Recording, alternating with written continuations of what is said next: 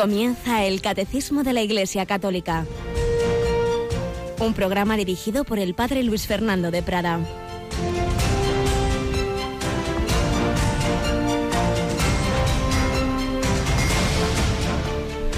Alabados sean Jesús, María y José. Muy buenos días, muy querida familia de Radio María. Estamos en esta nueva semana Seguimos en este mes de febrero en la novena de la Virgen de Lourdes. Celebrábamos semana pasada la presentación del Señor y este sábado, como digo, la, Nuestra Señora de Lourdes, una advocación tan querida y entrañable.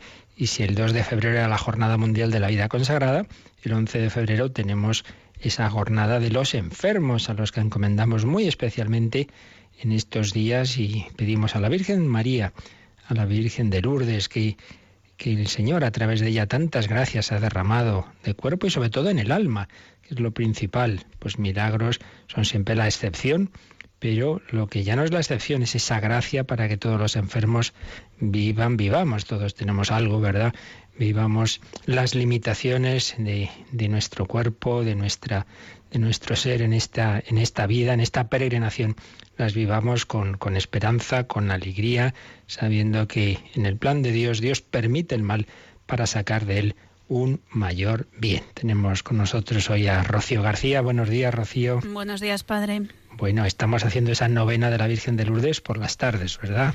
Eso es, después de las oraciones del Rosario y Vísperas se encontrarán ahí esa novena a Nuestra Señora de Lourdes. A eso de las ocho menos cuarto nos encomendamos a ella. María, que es la, la, cima de, de, la humanidad, evidentemente dejando aparte a nuestro Señor Jesucristo, el Hijo de Dios hecho hombre, y en, y en ellos, en Jesús y María, cada uno a su manera, se cumple máximamente lo que esa expresión que aparece en la primera lectura de la misa de hoy. Hemos empezado a leer esta semana en la lectura continua de la liturgia de la misa, como primera lectura, el primer libro de la Biblia, el Génesis, tan importante, tan decisivo en, toda la historia y en la cultura. Y cuantísimos, eh, cuantísimas obras de arte representan la creación del mundo, la creación del hombre, el pecado original y toda la historia de Abraham, etcétera. Todo eso lo tenemos en ese primer libro de la Biblia, el primer libro de la Torá, lo más sagrado también para nuestros hermanos mayores, los judíos. Pues bien, hoy, en el, en el párrafo que se lee hoy, del capítulo primero y segundo del Génesis, aparece una expresión que ha hecho correr muchísima tinta a lo largo de los siglos, cuando se habla de la creación del hombre. Y dijo Dios, hagamos al hombre a nuestra imagen y semejanza. Hagamos al hombre a nuestra imagen y semejanza, un plural majestático pero en el que los santos padres veían de alguna manera ya un anticipo de esa Trinidad, el Padre, el Hijo y el Espíritu Santo, como que dialogan entre sí y dicen esto, hagamos al hombre a nuestra imagen y semejanza. Para entender al hombre no hay que mirar hacia abajo, como las ideologías de los últimos siglos nos proponen. Nada, el hombre es un animal más evolucionado. Miremos para abajo, somos materia que poco a poco, casualmente, mira usted qué, casualidad, ¿eh? va con el tiempo, mutaciones genéticas azarosas y al final va y sale usted. ¿Qué cosas? No, hay que mirar hacia arriba.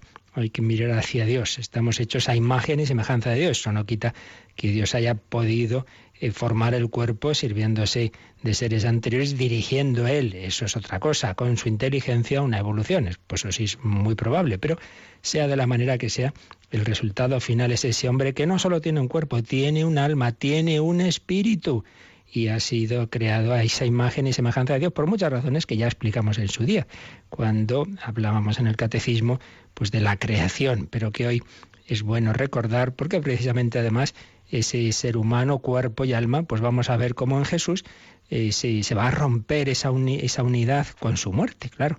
Hemos llegado a ese punto en que Jesús murió y fue sepultado. Pero bueno, de eso hablamos enseguida, pero no sin antes, como siempre, tener un primer momento testimonial, recoger eh, personas que, el Señor ha tocado con su gracia y que nos pueden ayudar a, a vivir nuestra vida cristiana, porque todos estamos llamados a la santidad.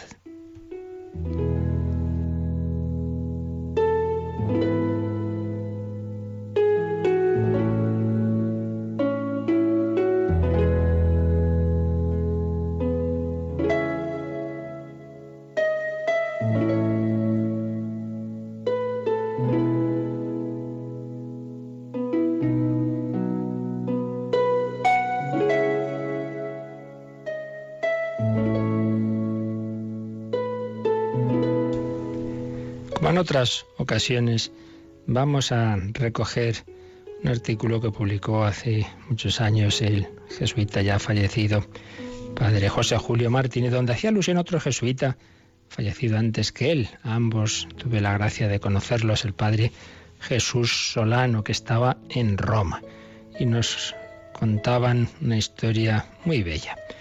Se sitúa en Roma, donde vivía entonces el padre Jesús Solano y donde estaban y siguen estando las hijas de la cruz, las hermanitas de la cruz, fundadas por, por Sor Ángela, Santa Ángela de la Cruz, que asisten enfermos en hogares necesitados con esa exquisita caridad y celo apostólico que, que llevan en su vocación. Recibieron el aviso de que las necesitaba una madre joven de 37 años, víctima de cáncer mortal, que aunque había sido católica, se había separado de la iglesia. Las religiosas preparan un cuadrito del corazón de Jesús y acuden a la casa un 6 de enero, ofreciéndolo como regalo de reyes. La enferma acepta que la imagen sea colocada frente a su cama y desde allí el corazón del buen pastor va a bendecir y atraer a esta oveja descarriada. Y es que el matrimonio italiano de Giancarlo y Elvia había emigrado a Alemania en busca de trabajo y allí se hicieron testigos de Jehová. Abandonaron la iglesia. Vueltos a su patria, Giancarlo trabaja como bedel en una oficina. Elvia lleva un año con cáncer. El hijo mayor Walter tiene 14 años y nunca ha comulgado. Los dos siguientes hijos, David y Mauro, están sin bautizar. Las hijas de la cruz, avisadas por una persona amiga, comienzan su labor silenciosa, bondadosamente.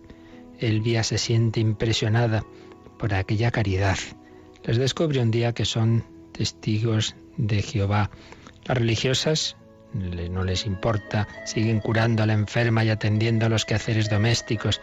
Los dos niños menores son recogidos como internos por las hermanas salesianas.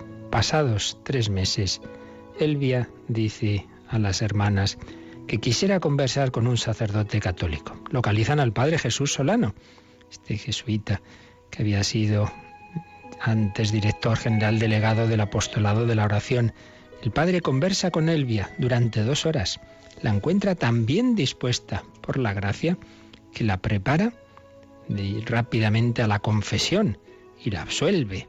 Elvia muestra deseos de comulgar bajo las dos especies. Dos días después, el padre Solano celebra la Santa Misa en su habitación, frente a la cama de la enferma, la cual con devoción muy sincera responde a las oraciones, canta con las religiosas y comulga. Y al final pide al Padre una gracia, que sus hijos sean bautizados antes de morir ella. Era el primer viernes de marzo de 1977. Pues bien, el viernes de la siguiente semana, el 11 de marzo, los dos pequeños, preparados por las salesianas, son regenerados por las aguas bautismales junto al lecho de su madre. Ella les hace en la frente la señal de la cruz, les pone también en el cuello una cadenita con la cruz y después ella recibe el sacramento de la unción de los enfermos, se siente feliz y pide que su hijo Walter haga la primera comunión. Como también lo podía hacer David, las salesianas preparan a los dos y el 17 de abril segundo domingo de Pascua, que luego, bastantes años después, sería instituido como Día de la Misericordia, ese domingo segundo de Pascua, el Padre Jesús Solano celebró la Santa Misa en la habitación de la enferma y comulgaron la madre y los dos hijos.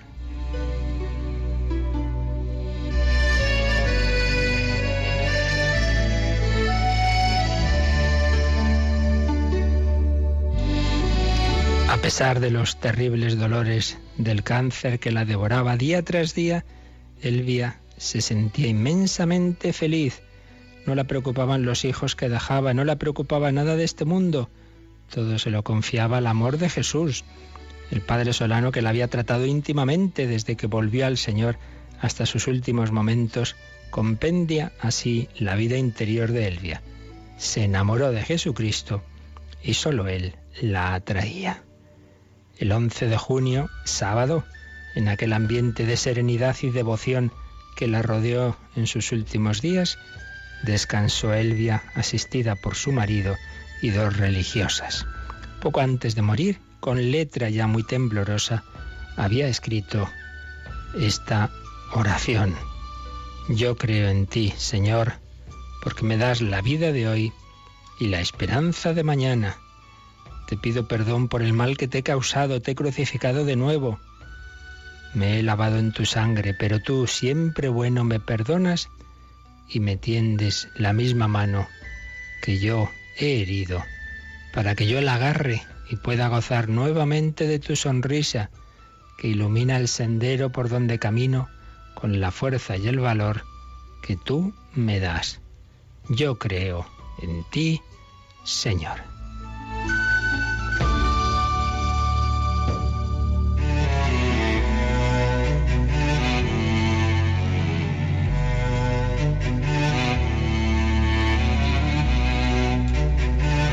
Y la víspera del bautismo de sus hijos, la misma Elvia describió en un folio la obra realizada en su alma por la gracia de Dios y se la entregó después al padre Solano. Se presentaba ahí como un alma extraviada por malos pastores, perdida en el desierto, herida de muerte, sedienta de verdadera felicidad, que no cesó, sin embargo, de clamar a Dios, el cual cumplió su promesa, pedid y recibiréis. Elvia recibe a los pastores de la verdad y del amor que Jesús le envía y en las últimas líneas de su escrito habla a su propia alma en estos términos. Ahora tienes la alegría en el corazón. Dios está otra vez contigo, pero todavía no puedes morir. Tienes que enseñar el camino a los que amas, a aquellas criaturas a las que has dado la vida, pero todavía no les has dado la luz. Y Él estará cerca de ti y te ayudará.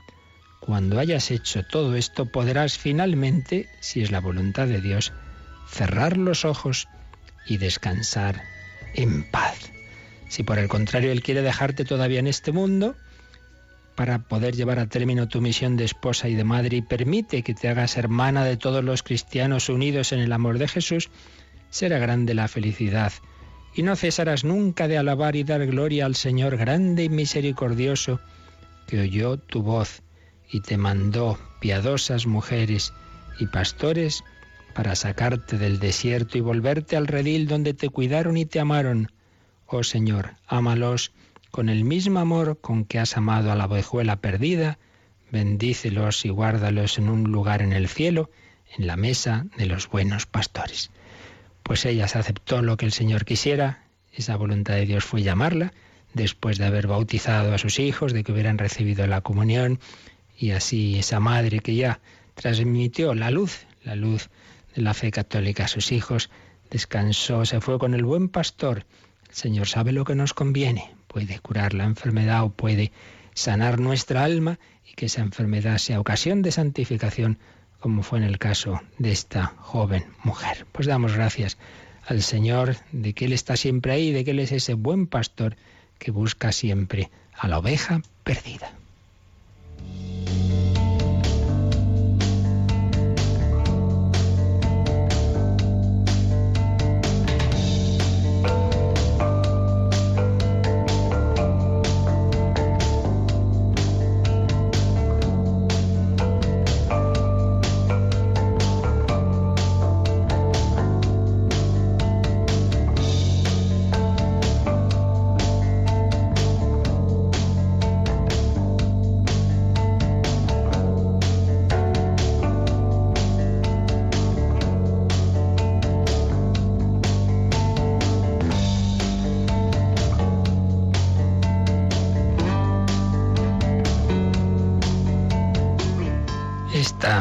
Mujer murió joven. Nos desconciertan esas muertes de ese padre, esa madre joven que deja a sus hijos, pero el Señor en su providencia permite ese mal que no deja de ser fruto de, de nuestro pecado, de, nuestra, de nuestro drama, de la humanidad, pero que a la vez, una vez que el Hijo de Dios ha asumido ese drama, ese dolor, lo ha asumido en sí mismo, ha cargado con la cruz, ha muerto, pues todo ello ya se convierte en otra cosa, cambia de sentido, es instrumento para llegar a la vida eterna. Bueno, pues el Señor es el primero que ha caminado por ahí. Recordad que hemos terminábamos el otro día todo ese apartado que nos ha ido explicando del catecismo que nos ha ido explicando la pasión de Cristo y ya llegamos al final. Jesús ha muerto en la cruz. ¿Qué pasó después? Pues mm, recordamos que en el credo decimos Jesucristo fue sepultado. Bueno, pues es lo que vamos a ver ahora. A partir del número 624, el catecismo nos va a hablar primero de esa sepultura de Jesús, el cuerpo de Cristo en el sepulcro. Y luego, en un siguiente artículo, artículo quinto, veremos Jesucristo descendió a los infiernos, que no es el infierno que nosotros decimos, es otra cosa, ya lo veremos. Jesucristo descendió a los infiernos y al tercer día resucitó de entre los muertos. Luego, pues ascendió a los cielos. Bueno, pues nos quedan estos misterios finales de, la vida de Cristo y el primero de ellos es este ser sepultado. El Señor ha compartido nuestra vida hasta el final. La última etapa en nuestra vida terrena, ese entierro, es esa sepultura, pues el Señor también lo ha querido compartir. El Hijo de Dios bajó del cielo a la tierra y no solo a la tierra, no solo se hizo hombre, sino hombre escondido, pobre, nace en la calle en Belén, es exiliado en Egipto, vuelve a un pueblecito chiquitito, insignificante Nazaret, y con su con San José en un trabajo también muy humilde, luego no tiene donde reclinar la cabeza y luego es crucificado como un malhechor, como un blasfemo, como un falso Mesías, un impostor en una cruz y de la cruz y hubiera ido a la sepultura común, pero intervienen ahí ya salen José de Arimatea y Nicodemo y, va a ser enterrado, va a ser depositado su cuerpo en un sepulcro nuevo. Pues es lo que vamos a ver. Jesucristo fue sepultado. Rocío, lo tenemos a partir del número 624. Así que vamos primero a leer este número del Catecismo. Por la gracia de Dios gustó la muerte para bien de todos. En su designio de salvación, Dios dispuso que su Hijo no solamente muriera por, muriese perdón, por nuestros pecados, sino también que gustase la muerte, es decir, que conociera el estado de muerte, el estado de separación entre su alma y su cuerpo durante el tiempo comprendido entre el momento en que él expiró en la cruz y el momento en que resucitó. Este estado de Cristo muerto es el misterio del sepulcro y del descenso a los infiernos. Es el misterio del sábado santo en el que Cristo depositado en la tumba manifiesta el gran reposo sabático de Dios después de realizar la salvación de los hombres que establece en la paz al universo entero. Como veis, un número un poquito largo, mm, donde con diversas citas bíblicas se nos va a sintetizar qué ocurre tras ese último instante de la vida de Jesús. Todo está consumado, Padre, a tus manos encomiendo mi espíritu inclinando la cabeza, entregó el espíritu. Jesús muere. Bueno, pero no es simplemente murió y ya resucita. No, no, desde esa muerte de Jesús el Viernes Santo hasta la resurrección, en la madrugada del domingo, pues Jesús va a estar en esa situación. Y por eso este número comienza con una cita de la carta a los Hebreos, Hebreos 2.9, que dice, por la gracia de Dios gustó la muerte para bien de todos. No es, se murió, entonces fue un instante, pero ya resucitó, entonces no le da tiempo, digamos, a experimentar qué es la muerte. No, no, gustó la muerte es decir, durante un tiempo, hasta esa resurrección, eh, su, su, persona, su, humanidad, su humanidad, eh, experimenta el desgarro que significa que el ser humano, que es una unidad sustancial de cuerpo y alma, sin embargo, en la muerte se separan esos dos coprincipios de nuestra naturaleza, el cuerpo y el alma, durante un tiempo. Gustó la muerte, es lo que quiere decir. Gustó la muerte para bien de todos. Es la primera cita que nos pone el Catecismo, Hebreos 2.9, que sigue diciendo, en su designio de salvación, Dios dispuso que su Hijo no solamente muriese por nuestros pecados, 1 Corintios 15.3, otra cita de San Pablo, esto ya lo explicamos lo que significa eso de morir por nuestros pecados, lo vimos muy abundantemente en días anteriores, pero Dios no solo dispuso que su Hijo muriese por nuestros pecados, sino que también gustase la muerte. De nuevo explica esta expresión que antes nos ha traído la cita de la carta a los hebreos, sino que gustase la muerte. Es decir, explica el propio catecismo, que es eso de gustar la muerte, que conociera el estado de muerte, el estado de separación entre su alma y su cuerpo. Eso es gustar la muerte, conocer esa situación del hombre cuando muere. conocer el estado de separación entre su alma y su cuerpo. ¿Cuánto tiempo? Pues durante el tiempo comprendido entre el momento en que él expiró en la cruz y el momento en que resucitó. Eso es lo que Jesús va a experimentar. Esa es esa siguiente fase de su humillación, de ese descenso del cielo a la tierra y de la tierra al abismo. Por un lado su cuerpo al sepulcro y luego, como veremos, su alma al, al, al, Hades, al Seol, a los infiernos. Es porque también dice a continuación el catecismo, este estado de Cristo muerto es el misterio del sepulcro y del descenso a los infiernos. El cuerpo, ¿dónde está? En el sepulcro. Y el alma desciende a los infiernos, que repito, no es el infierno eterno de los condenados, sino, como veremos, la situación en que estaban todas aquellas almas anteriores a Cristo que, que se habían salvado, en nuestra terminología, pero que aún no podían ver a Dios hasta que no se realizara la redención, hasta que Cristo no abriera la puerta del cielo, por así decir. El cuerpo se queda en el sepulcro, el alma desciende a esa situación, a ese estado, a ese Seol, a ese limbo de los justos, como queramos llamarlo. Es el misterio del sábado santo, que día eh, conmemoramos y contemplamos todo esto que estamos viendo hoy, pues en efecto el sábado santo. Cuando acaba la celebración de Viernes Santo, se despojan los altares, las iglesias, queda todo como en luto, no hay, no está el Santísimo en el sagrario, ¿Qué debemos entonces contemplar? Pues esa situación. Contemplamos que el cuerpo de Cristo ha quedado en el sepulcro y que su alma está, ha ido a visitar, ha ido a compartir, a anunciar la buena noticia. La buena noticia, como repito, veremos más adelante, a todas aquellas almas, millones de personas humanas que habían vivido antes de Cristo. Es el misterio del sábado santo en el que Cristo, depositado en la tumba, manifiesta el gran reposo sabático de Dios, después de realizar la salvación de los hombres. Ya ha terminado su misión. Y ahora va a experimentar, dice, va a manifestar ese gran reposo sabático de Dios. Porque ya sabemos que precisamente en el primer libro de la escritura, el Génesis, pues en, con el lenguaje simbólico se va a decir que Dios ha ido haciendo la creación en seis días y al séptimo día, el sábado, descansa. Es como fundamentar teológicamente ese día que los judíos tanto veneran, el sábado. Es el sábado del descanso de Dios, también el hombre debe descansar. Bueno, Jesús descansa, descansa, reposa, sí, reposa su cuerpo en el sepulcro.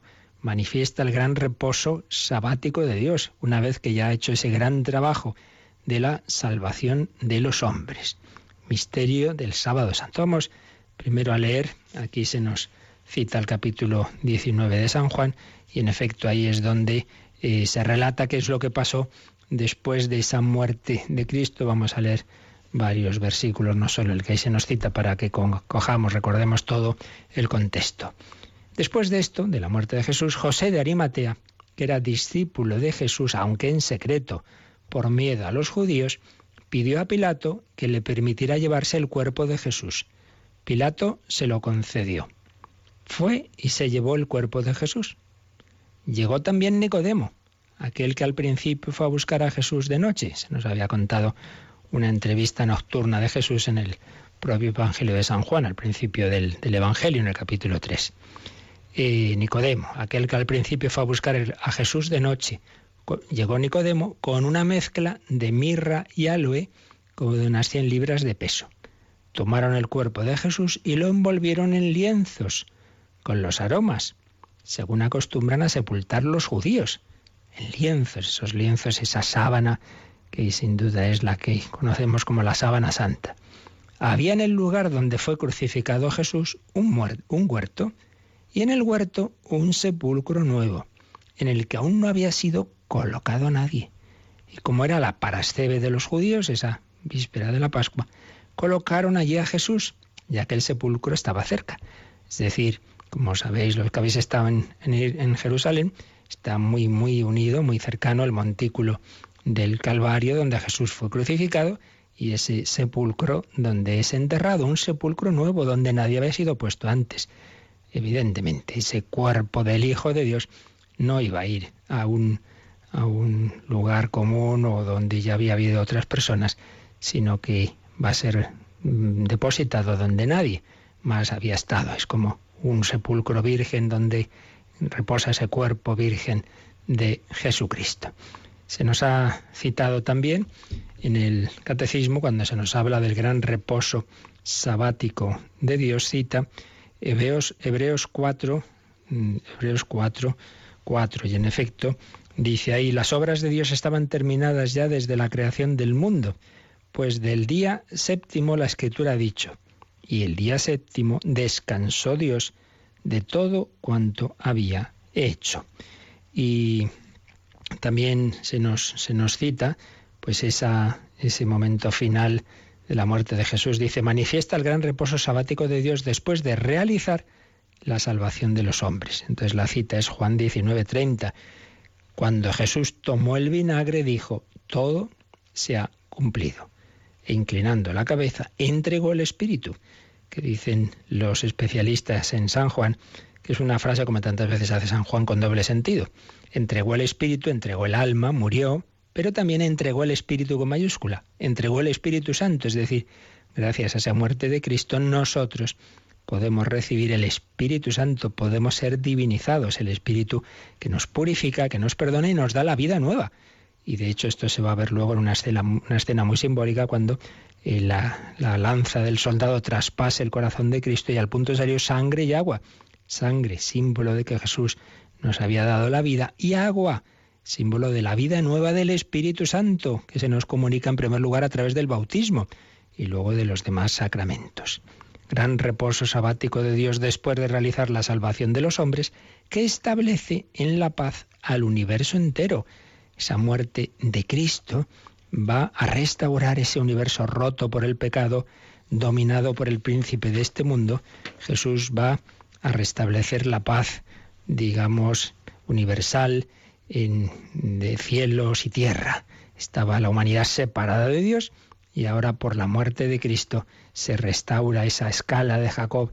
Dios y la humanidad tienen ya un puente de comunicación, eso sí, el hombre individual puede no aceptar ese puente, puede rechazar la salvación, puede volver a romper la relación que Dios le ha dado, pero de por sí ya está, ya está restaurada esa comunicación. Y aquí el Catecismo cita el primer capítulo de la carta de San Pablo a los colosenses, leemos los versículos 18 a 20 de ese capítulo 1. Él es la cabeza del cuerpo de la Iglesia, Él que es el principio, el primogénito de entre los muertos, para que sí Él tenga primacía en todo, pues en Él tuvo a bien residir toda la plenitud y por él reconciliar todas las cosas consigo, tras haber purificado por la sangre de su cruz tanto las cosas sobre la tierra como las que están en el cielo. Eh, Jesús ha reconciliado todas las cosas, porque ha purificado por su sangre todo, todo el mal, todo el pecado. Todo eso está en raíz, en su raíz, en su en lo hondo está purificado. Repito que luego hace falta que cada persona acepte en su vida concreta esa sangre. Si uno no se deja lavar, si uno no quiere entrar en Cristo o si uno se separa de Él, pues entonces vuelve a esa ruptura de relación con Dios, con los hermanos, con la creación. Pero de por sí el Señor ya ha hecho esa obra de la redención. Bueno, vamos a seguir enseguida explicando este misterio de, ese, gustar la muerte de Jesús nuestro Redentor. Pero vamos a primero a meditar un poco lo que hemos dicho y vamos a aplicar esto a todos nuestros difuntos. Vamos a pensar que Jesús, todo lo que vivió en su vida, como vimos al, al, empezar ese capítulo sobre los misterios de la vida de Cristo, lo hizo, entre otras cosas, para dar sentido a todas las etapas de nuestra vida, para que nunca pensemos que estamos solos, para que veamos en todas las circunstancias de nuestra vida personal y de los que nos rodean, nos damos cuenta de que alguien lo ha vivido eso primero, para que nosotros nuestra vida tenga un sentido y un sentido positivo y un sentido de redención. Por eso, pues Jesús vivió esos misterios gozosos y al nacer un niño, pues tenemos que ver ese nacimiento de Jesús en, en Belén, la Navidad, pero también esos momentos de dolor, pues que viven, por ejemplo, los, los exiliados, los prófugos, los perseguidos, pues vemos a Jesús, María y José de noche con angustia, yendo hacia Egipto, porque Herodes quiere matar al niño, esas circunstancias de la vida familiar, la vida oculta de Jesús en Nazaret, el trabajo, la familia, pero también los disgustos, como cuando Jesús, sin saber por qué, pues va y se queda en el templo y no dice nada a sus padres y los pobres tres días sufriendo. Es la Pascua de San José, el que ya no vivía cuando Jesús moriría en la cruz y no iba a tener esa angustia de su agonía, pero va a tener la angustia de tres días, también como que al tercer día resucitó en el sentido de que lo encontraron en el templo de Jerusalén. Jesús va a ir viviendo todas las circunstancias, pero también va a vivir el dolor, la pasión, la traición eh, que, que, experimenta con Judas, las negaciones de Pedro y bueno, pues toda esa terrible pasión de cuerpo y de alma. Y la muerte, y la muerte. Pues bien, cuando enterramos una persona querida, cuando pensamos, ay, mis padres, mis abuelos están en, el sepulcro, pues miremos, miramos a ese cuerpo de Cristo. También Él está en el sepulcro. No un minuto, no, no, no una hora. He estado desde el viernes hasta la resurrección el domingo, como para decir, sí, sí, yo sé lo que es estar muerto. He gustado la muerte. Pero esto no termina aquí. La muerte no es el final, esto no es la última palabra. Por eso vamos a meditar todo lo que llevamos dicho con esa bella canción que nos lo dice. La muerte no es el final. Tú nos lo has dicho. Tú resucitaste y tú nos resucitarás tú nos llevarás contigo como buen pastor que lleva las ovejas en sus hombros. Allí nos reencontraremos todos.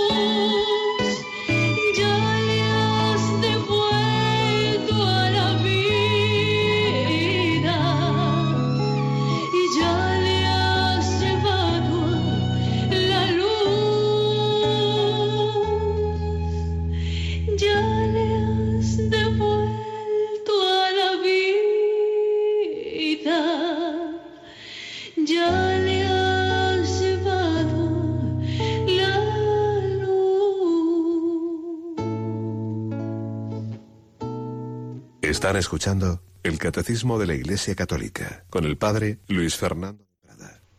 Ya le has llevado a la luz, la luz de la vida eterna. Yo soy la luz del mundo. La muerte no pudo con Cristo. La muerte no puede con aquel que muere unido a Cristo. la muerte, la muerte de Cristo, la muerte del cristiano. Pero bueno, esto significa, implica y que somos ese ser sustancial que tenemos esos dos elementos en nuestra naturaleza, unidos, pero, pero que hay que distinguir, ni caemos en el dualismo, ni tampoco, mm, digamos, rompemos esa distinción de cuerpo y alma. Por eso vamos a repasar lo que en su momento ya vimos de qué es el ser humano, de cómo está formado. Para eso el catecismo nos cita el número 362. Así que lo leemos, Rocío, 362. La persona humana creada a imagen de Dios es un ser a la vez corporal y espiritual. El relato bíblico expresa esta realidad con un lenguaje simbólico cuando afirma que Dios formó al hombre con polvo del suelo e insufló en sus narices aliento de vida y resultó el hombre un ser viviente. Por tanto, el hombre en su totalidad es querido por Dios. Es este número 362 de la parte que ya vimos hace tiempo, pero que podéis volver a escuchar en podcast o en los DVDs de recopilación, la parte de la antropología de, que vimos sobre cómo Dios ha creado el mundo y concretamente ha creado al hombre, a esa persona humana creada a imagen de Dios, a imagen de Dios. Ese, ese primer capítulo del Génesis tan importante donde eh, se nos habla de esa creación del hombre imagen de Dios en dos relatos, dos formas de contar la creación del ser humano, y en lo que aparece en el, en el, luego ya en el capítulo segundo, aparece esta frase que aquí nos ha dicho, nos ha recogido el catecismo. Una frase simbólica, Dios formó al hombre con polvo del suelo, esta imagen tantas veces representada, ¿verdad? E insufló en sus narices aliento de vida, y resultó el hombre un ser viviente. Ya sabemos que es, un lenguaje simbólico en el cual a través de imágenes plásticas concretas, pues uno de los uno de los relatos del Génesis, hay otro como más abstracto, más teológico, pero este es el que normalmente se ha atribuido, se ha llamado la corriente ya vista del Génesis, aunque bueno, estas cosas luego pasan los años y todas esas teorías que antes dábamos como muy seguras, los cuatro, las cuatro tradiciones del Génesis, ahora ya no parecen no tan claras, pero bueno, eso es absolutamente accidental. Lo importante es que eh, se escribiera como se escribiera y por quien fuera, el texto final que nosotros tenemos nos habla de estas verdades. Pues bien, ahí aparece que el hombre es ese ser viviente y dice que con este lenguaje simbólico Dios insufló en sus narices aliento de vida. Es una manera de hablar del alma. En definitiva, que el hombre es, como dice el principio de este número, a la vez corporal y espiritual. A la vez corporal y espiritual. Por tanto, no somos mera materia. Ya sabemos que el materialismo actual y bueno actual y, de siempre eh, y el biologicismo y un evolucionismo radical viene a decir que no, no, no, simplemente somos una materia más evolucionada, más compleja eh, en las relaciones que se van produciendo en nuestro cuerpo que no, señor. Que una cosa es que tengamos un cuerpo y con, un montón de estructuras realmente asombrosas, ¿no? Sobre todo todo ese sistema nervioso, el cerebro y tal. Y otra cosa es que hay dimensiones que no se explican por la mera materia. Bueno, pero esto ya lo vimos en su momento, está explicado en muchos otros programas. Aquí simplemente lo recogemos. No somos meramente cuerpo. Tenemos esa dimensión espiritual. Por eso uno puede tener de todo en esta vida, todo lo material, una salud maravillosa, y sin embargo no encontrar sentido a su vida y estar triste y suicidarse. Y no son teorías. Y viceversa. Otro puede tener, pues, pues, pues como hemos contado antes, eh, estarse muriendo y sin embargo estar feliz, porque hay dimensiones en nuestra vida espirituales, cuerpo y alma. La persona humana, creada a imagen de Dios, es a la vez un ser corporal y espiritual. Aunque hay por ahí esas teorías que, que dicen, no, no, eso es dualismo de los griegos. Mire, una cosa es el dualismo, que sería como si fueran cada uno fuera por su lado, un poco en el plan platónico, ¿no? Tengo mi alma y luego el cuerpo y el cuerpo ah, pues un poco lo despreciamos o un poco, un poco mucho. Por eso costó tanto aceptar al mundo griego el dogma de la resurrección de los muertos. Es decir, ¿cómo vamos a estar en la eternidad con el cuerpo? Pero hombre, por Dios, vamos a dejar el cuerpo de lado. No, no, eso no es el cristianismo. Claro que valoramos el cuerpo y que no se trata como de dos dimensiones eh, opuestas, para nada. Están unidas, sí, están unidas, pero son dos dimensiones distintas y pueden separarse. Eso es lo que ocurre en la muerte. Por tanto, ser humano, cuerpo y alma. Bueno, ¿y en qué consiste la muerte? Pues vamos a ver, también cita aquí el catecismo, el 1005 Entonces nos habla de esa muerte del cristiano, un apartado que, que en su día, si Dios quiere, llegaremos, se titula Morir en Cristo Jesús. ¿Qué nos dice este 1005, Rocío? Para resucitar con Cristo es necesario morir con Cristo. Es necesario dejar este cuerpo para ir a morar cerca del Señor. En esta partida, que es la muerte, el alma se separa del cuerpo. Se reunirá con su cuerpo el día de la resurrección de los muertos. Fijaos que, que de cosas en poquitas frases nos dirá el, este número 1005 del Catecismo morir en Cristo Jesús. Dice, para resucitar con Cristo, claro, primero hay que morir con Cristo. Es necesario, y pone una cita de San Pablo, dejar este cuerpo para ir a morar cerca del Señor. Primera fase. Uno muere, quiere decir que su alma deja este cuerpo. El cuerpo queda en la tierra, como quedó el cuerpo de Jesús en el sepulcro, y el alma se va a morar cerca del Señor. Se sobreentiende cuando uno muere como esperaba morir San Pablo y como de hecho así fue, en esa amistad plena con el Señor, pues ya está, ya me voy con Él, me voy con el Señor. En esta partida, entre comillas, porque es una expresión de otra carta de San Pablo, Filipenses 1.23, la cita anterior era 2 Corintios 5.8, en esta partida que es la muerte, la muerte es, oye, que, que el alma se va, se queda aquí el cuerpo, pero el alma se va. En esta partida, que es la muerte, el alma se separa del cuerpo. O sea, aquí no caigamos en teorías extrañas, sino que el catecismo de la Iglesia Católica sigue explicando el ser humano y la muerte, pues como siempre. El alma se separa del cuerpo. ¿Y se reunirá con su cuerpo? Sí, el cuerpo, lo que quede del cuerpo queda aquí, pero el alma se reunirá con su cuerpo cuando? El día de la resurrección de los muertos. Y cita el credo del pueblo de Dios, la solemne profesión de fe que hizo el Papa Pablo VI, cuando en años de mucha confusión y de negar muchas verdades de fe, pues reunió, en, compuso un credo que, evidentemente es el, credo basado en todos los credos anteriores, ¿no? Y como los que rezamos en la Santa Misa, pero un más desarrollado precisamente en respuesta a algunas teorías que había entonces, particularmente de un catecismo que generó mucha polémica, del catecismo holandés y bueno, y otras teorías teológicas que negaban diversas verdades. Entonces el Papa Pablo VI, gran defensor de la fe, en, años de mucha turbulencia, pues, pues mm, compuso ese, credo el año 68 como conclusión de un año de la fe. Luego hemos tenido otro año de la fe con Benedicto XVI que clausuró el Papa Francisco, pero ya entonces eh, hubo un año de la fe para reafirmar las verdades de la fe. Y, ahí, como conclusión del mismo, nos, nos regaló un credo solemne que aquí hemos comentado en otras ocasiones. El alma eh, se va con el Señor, se separa del cuerpo al morir, pero se reunirá con su cuerpo. ¿Cuándo? El día de la resurrección de los muertos. Esta es la fe de la Iglesia, que nos recuerda aquí el catecismo. y concretamente esto nos lo ha puesto en el número 1005.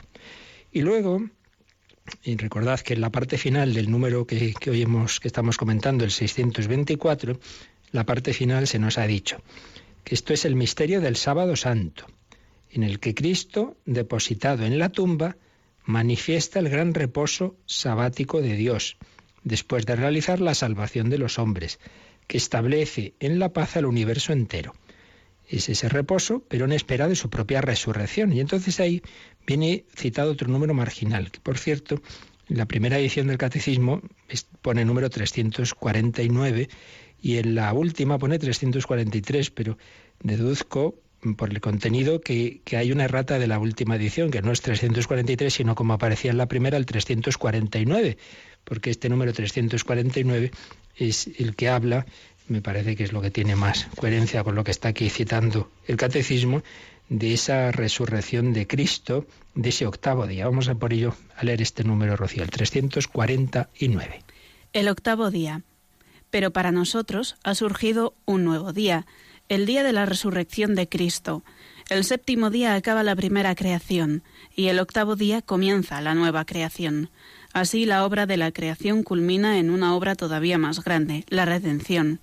La primera creación encuentra su sentido y su cumbre en la nueva creación en Cristo, cuyo esplendor sobrepasa al de la primera. Fijaos que nos decía el catecismo en este número 624 que ese Jesús en el sepulcro está manifestando el gran reposo sabático de Dios. Decíamos antes que la primera creación se explica como que cada día mm, de esa semana de la creación Dios ha ido creando un tipo de seres. El sexto día, pues el ser humano, cumbre de la creación, imagen y semejanza de Dios. Y el séptimo Dios descanso. Entonces el séptimo día es el sábado, el sabbat. Ese día que Dios descansa, pues el hombre descansa. El sábado sagrado judío, día en que no se hace nada más que nada de trabajos eh, físicos, etcétera, sino es un día para alabar a Dios, para ir a la sinagoga, para estar en familia, para estar en casa, para las relaciones familiares. De ahí hemos cogido también nosotros eh, nuestro, nuestro domingo, pero nuestro domingo no es ese séptimo día, no es el sábado, que es el octavo día. Y es lo que se nos explica en este número 349. Para nosotros ha surgido un nuevo día. A nosotros ya no es el sábado, Jesús va a resucitar el, el, domingo. Pero el domingo no es otra vez el primer día de la semana, en realidad es el octavo día, porque es como una nueva creación. En el séptimo había acabado la primera creación. Dios ha creado el cielo y la tierra, ha creado al hombre, sí, pero ahora empieza una nueva creación, porque Cristo inaugura otra forma de vida.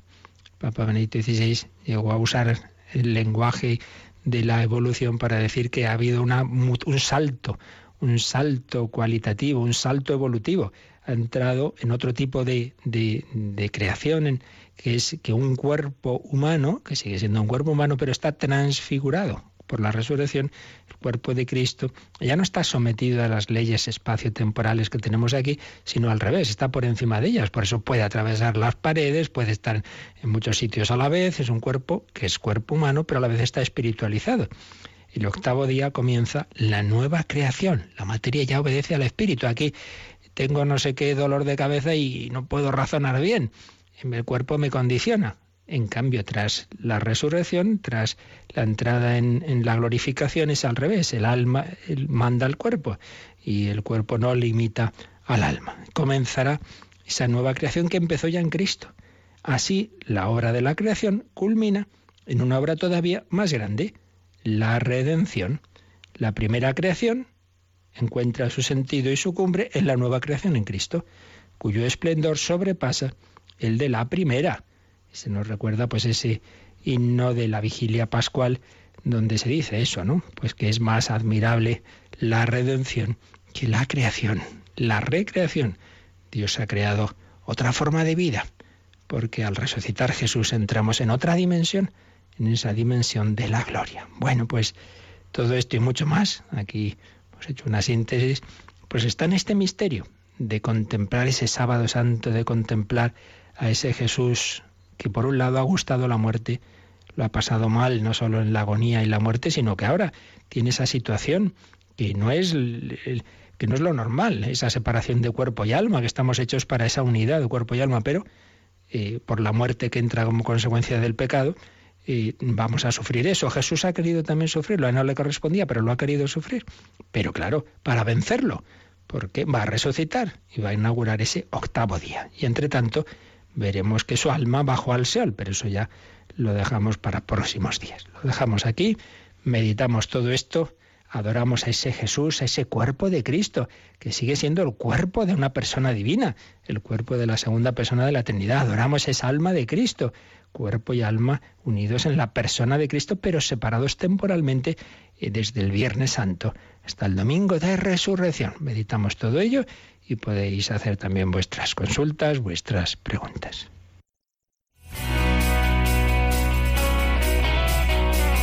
Participa en el programa con tus preguntas y dudas. Llama al 91 153 8550. También puedes hacerlo escribiendo al mail catecismo arroba radiomaria.es. Catecismo arroba radiomaria.es.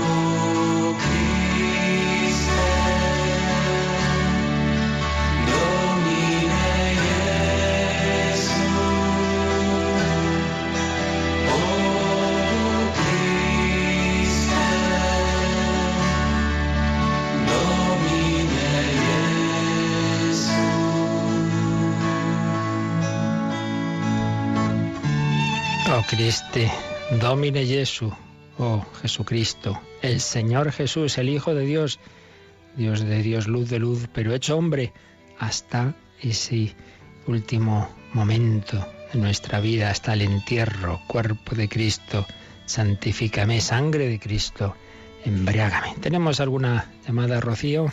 Sí, nos ha llamado Ana de Aravaca, en Madrid, para pedir una aclaración sobre la incineración de los difuntos y sobre todo sobre las personas que esparcen las cenizas. Mm, vale.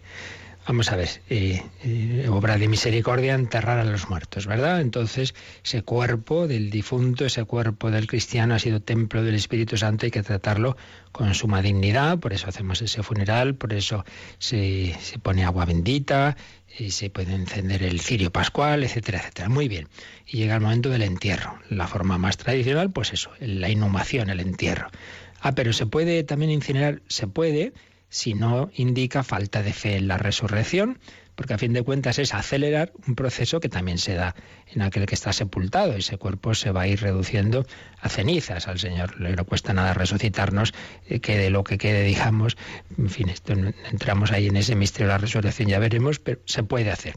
¿Qué es lo que no se puede? Y se ha recordado recientemente por un documento de la Congregación de la Fe, con, con el refrendo, evidentemente, de, del Papa Francisco. Lo que no se puede, no se debe, es que esas cenizas que, que, son el fruto de ese proceso de incineración, luego en vez de guardarlas como se debe en un lugar sagrado, de enterrarlas, vaya, en vez de eso, no, pues ala, las tiro por ahí, las esparzo o las guardo en no sé qué cajón en mi casa, hombre, no, porque no deja de ser pues ese, ese, ese resto sagrado en cuanto a una persona bautizada, etcétera, y entonces que espera la resurrección de los muertos. Lo que se ha dicho es que no se debe hacer eso, que además muchas veces tiene un contexto un poco panteísta o de nueva era, como que esparcimos las cenizas, entonces se unen con la madre tierra y mire, mire, déjese de historias.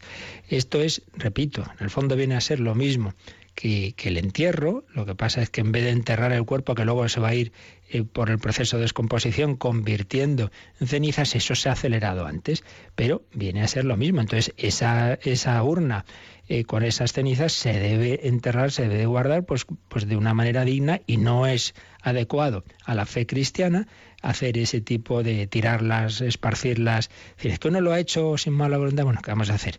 Pues, pues como tantas cosas que nos equivocamos en la vida, no le demos vueltas, pero tengamos claro, y por eso es, como esto se está extendiendo, pues ha habido ese documento que, que, nos recuerda que no se debe hacer así. En definitiva, ¿se puede hacer la incineración? Se puede, si no es por falta de fe en la resurrección, pero lo que no se puede es luego tratar de cualquier manera las cenizas, ni esparcirlas por ahí, ni tenerlas como si fueran objeto más en tu casa, porque luego qué va a pasar con pasa el tiempo, pasan las generaciones y esto qué era, no hombre no, eso tiene que estar pues en un columbario, tiene que estar en un sitio adecuado, eh, como como como todas las demás personas enterradas, esperando la resurrección de los muertos. Por ahí va la cosa. Muy bien. Es bueno que no nos quedemos con, ningún tipo de duda y si podemos solucionarlas, pues, pues aquí estamos. Pues pedimos al Señor que aumente nuestra fe, nuestra esperanza, que todos estos misterios de la vida de Cristo nos ayuden a vivir nuestra vida, la enfermedad, la muerte propia, cuando nos llegue y desde los que tenemos a nuestro alrededor siempre en esa visión de fe. Pues le pedimos su bendición la bendición de Dios Todopoderoso, Padre, Hijo y Espíritu Santo, descienda sobre vosotros. Alabado sea Jesucristo.